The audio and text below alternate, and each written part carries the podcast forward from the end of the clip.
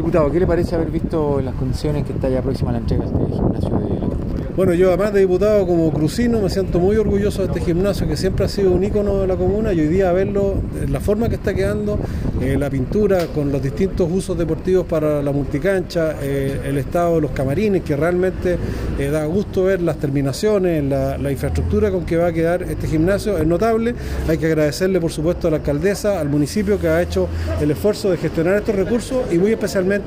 a la Ceremi del Deporte, Ruth Olivera, que ha tenido siempre una eh, dedicación especial para lograr que no solo se hagan inversiones, esto es una inversión de 184 millones de pesos, sino que además se hagan bien y se hagan en la forma eh, de excelencia como estamos viendo en este caso. Así que muy contento de haber podido acompañar esta visita inspectiva y ojalá pronto esté a disposición de la Comuna de la Cruz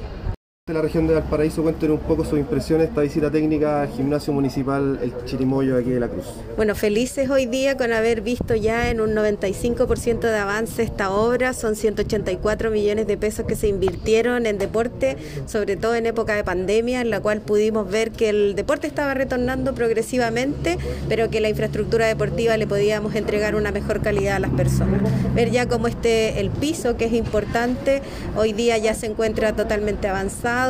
ver también cómo el acceso universal que tanto se pidió en la primera solicitud de la alcaldesa de la Cruz, que se pudiera habilitar para el ingreso de todas las personas que además acá desarrollaban deporte, hoy día ya se está materializando casi en un 100%. Así que felices, esperando ya que en enero podamos inaugurar esto, que podamos recibir también a la gente que practique deportes, o siempre y cuando nos portemos bien y nos cuidemos entre todos.